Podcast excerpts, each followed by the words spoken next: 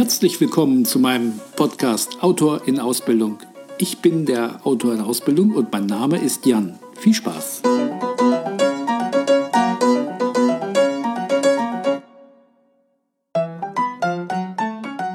Sie hören Episode 2 in dieser Folge Show Don't Tell.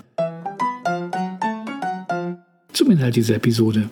Ich werde zunächst eine allgemeine Erklärung liefern, dann einige detaillierte Beispiele und zum Schluss auf die Anwendung eingehen. Show Don't Tell kann und muss jeder Autor lernen.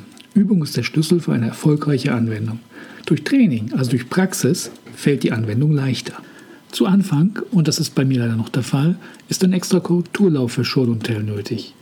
Ich merke aber bereits, dass es beim Schreiben ein integrierter Prozess werden wird. Das macht am Ende die Praxis. Was bedeutet Show Don't Tell als Werkzeug für uns? Direkt übersetzt heißt es, zeige es und rede nicht. Und äh, genauso ist es zu verstehen. Nicht sagen oder erklären, sondern zeigen. Es geht hier also darum, dass der Leser etwas erleben möchte. Erfahrungen macht der Leser ausschließlich selbst. Die kann keine Erklärung, kein Erzähler liefern. Ein Buch ist durchaus in der Lage, ein spannendes Abenteuer, eine unvergleichliche Erfahrung für den Leser zu werden. Das ist vielleicht bei Sachbüchern und Biografien nicht zwingend erforderlich, in anderen Genres wird es erwartet. Ohne ein erklärendes Beispiel kommen wir hier nicht wirklich weiter. Was ist der Unterschied zwischen einer Erzählung und einem Erlebnis?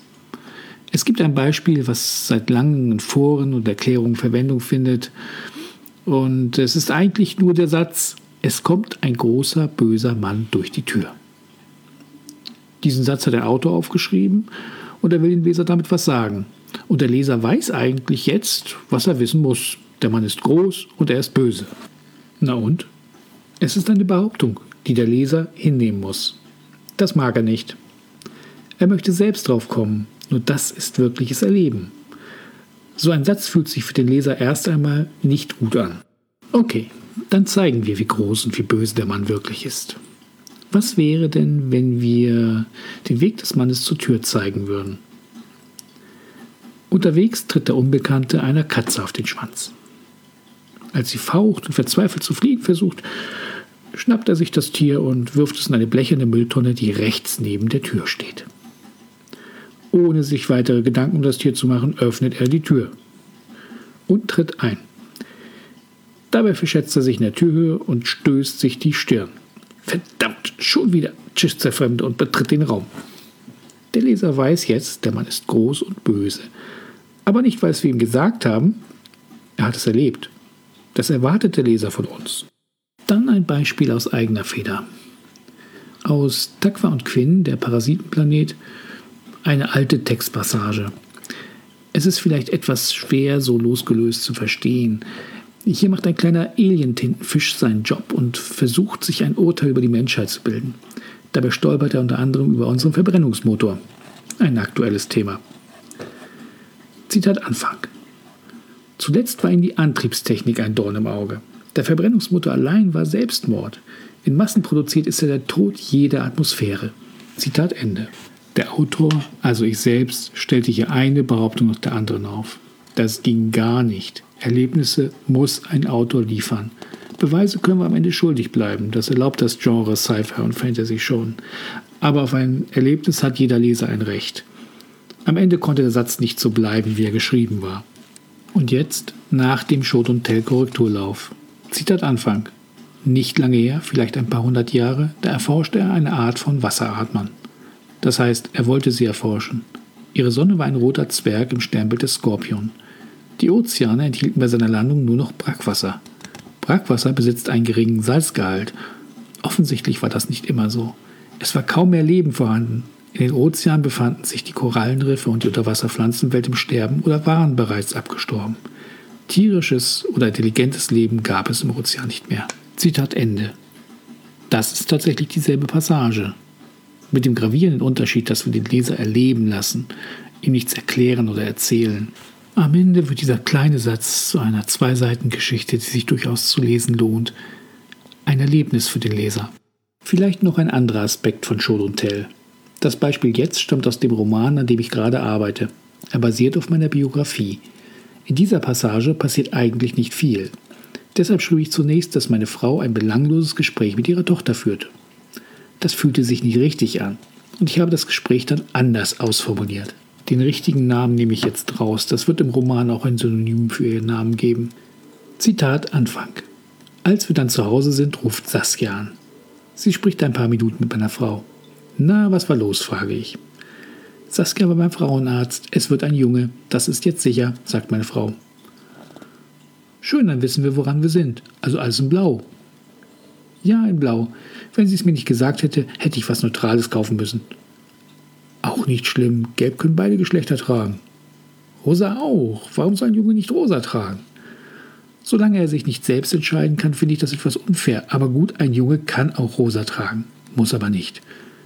Über solche Dinge können wir uns ewig unterhalten. Saskia ist sehr aufgewühlt, aber glücklich. Vielleicht tut es ihr gut, Mutter zu sein, sagte meine Frau.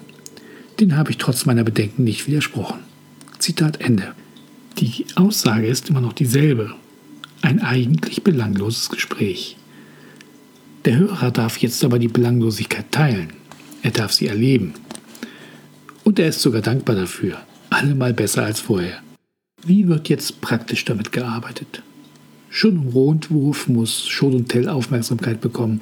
Bei mir ist der erste Korrekturlauf ausschließlich Show und Tell gewidmet. Es ist nicht verboten, andere Kleinigkeiten mit zu korrigieren. Dennoch, der allererste Korrekturlauf trägt den Titel Show, Don't Tell. Und dort konzentriere ich mich speziell darauf aber auch im letzten Korrekturlauf, der immerhin auf gedrucktem Papier durchgeführt wird, spielt Schuld und Tell eine Rolle. Auch dort fällt mir eventuell ein Satz auf, der besser ein eigener Abschnitt wäre. Eine eigene Geschichte, ein Dialog, den der Leser erleben darf. Show Don't Tell lässt sich lernen.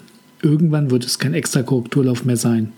Als Autor ist es leider so, dass dieser Impuls sollte besser ein Erlebnis sein als eine Erzählung, selten von Testlesern kommt. Die wissen einfach nicht, warum der Text an dieser Stelle keinen Spaß macht. Die Informationen sind augenscheinlich erst einmal alle vorhanden. Es ist unsere Aufgabe, diese Stellen zu finden und entsprechend zu korrigieren. Die Sensibilität dafür müssen wir selbst entwickeln. Da gibt es wenig Hilfe. Um der Frage vorwegzukommen, was, wenn es nicht funktioniert? Die Antwort ist einfach. Dann liegt es nicht am Werkzeug Schon und Tell. Dann müssen wir als Autor in andere Details gehen. Was ist mit deinen Dialogen? wirken die Charaktere und die Szene glaubwürdig. Begriffe wie Fallhöhe, Erzählperspektive, Zeiten, Identifikationsmomente und vieles mehr kommt dann zum Tragen. Wir werden noch über eine Menge dieser Details reden. Eins ist wichtig, nicht entmutigen lassen. Jede Kritik sollte uns anspornen, es besser zu machen. Da bin ich selbst leider noch nicht. Ich weiß, da muss ich hin. Wenn ich mich auf jede Kritik freue, weil sie ein Ansporn ist, könnte das Leben so einfach sein. Nächste Folge beschäftigen wir uns mit dem Dominoeffekt. Den kennen Sie bestimmt unter einem anderen Namen. Während durch Schot und Tell die Wortzahl unseres Romans deutlich nach oben geht, bewirkt das Gesetz des Dominoeffekt Gegenteiliges. Wir schrumpfen uns gesund. Warum das gut und notwendig ist, hören Sie in Episode 3. Erfahrenen Autoren konnte ich mit dieser Folge bei Schot und Tell nicht viel vermitteln. Autoren in Ausbildung, wie ich es selber bin, hören gern dieselben Dinge aus verschiedener Perspektive. Das hier war meine Perspektive. Vielleicht konnte ich das Werkzeug verständlich vermitteln und Sie hatten Spaß beim Zuhören. Dann verpassen Sie nicht die nächste Folge. Sie hörten den Podcast Autor in Ausbildung, Episode 2, Show Don't Tell.